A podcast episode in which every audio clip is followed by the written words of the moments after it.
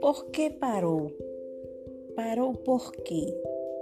Mundo agitado, percursos diversos, trilhas destrinchadas, caminhos que buscavam a vida. Mas de repente tudo parou. Fique em casa. Essa é o alerta para todos. A comunicação em sintonia global é renitente. Fique em casa. Muitas famílias, instituições, comércios, indústrias foram e ainda estão sendo afetadas.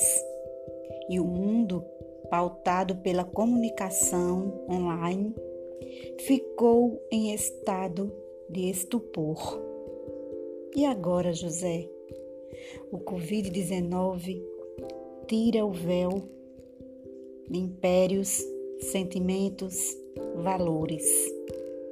Nesse desvelar, o que transparece não é nada virtuoso. A morte é exponencial. E nesse campo, minado de dúvidas e muitas informações, surge um pilar que basila, a partir de estudos científicos, orientações para o enfrentamento do Covid-19.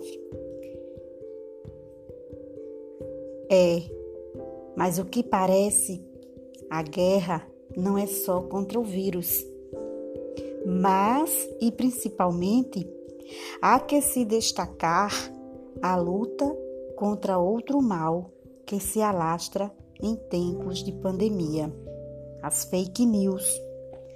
Percebemos que a comunicação também foi afetada. E para colaborar com as pessoas, as vítimas mais vulneráveis, precisamos atuar com o pensamento crítico e compartilhar informações que tenham fundamentos científicos. Para isso, podemos fazer uso das redes sociais e das práticas de linguagens e seus respectivos campos de atuação, com ênfase nas hashtags, infográficos, podcast, e-book, flyers e outras formas de comunicação. O importante é também contribuir para derrotar esse mal maior o Covid-19. Fique em casa. Escolha obrigação sobrevivência.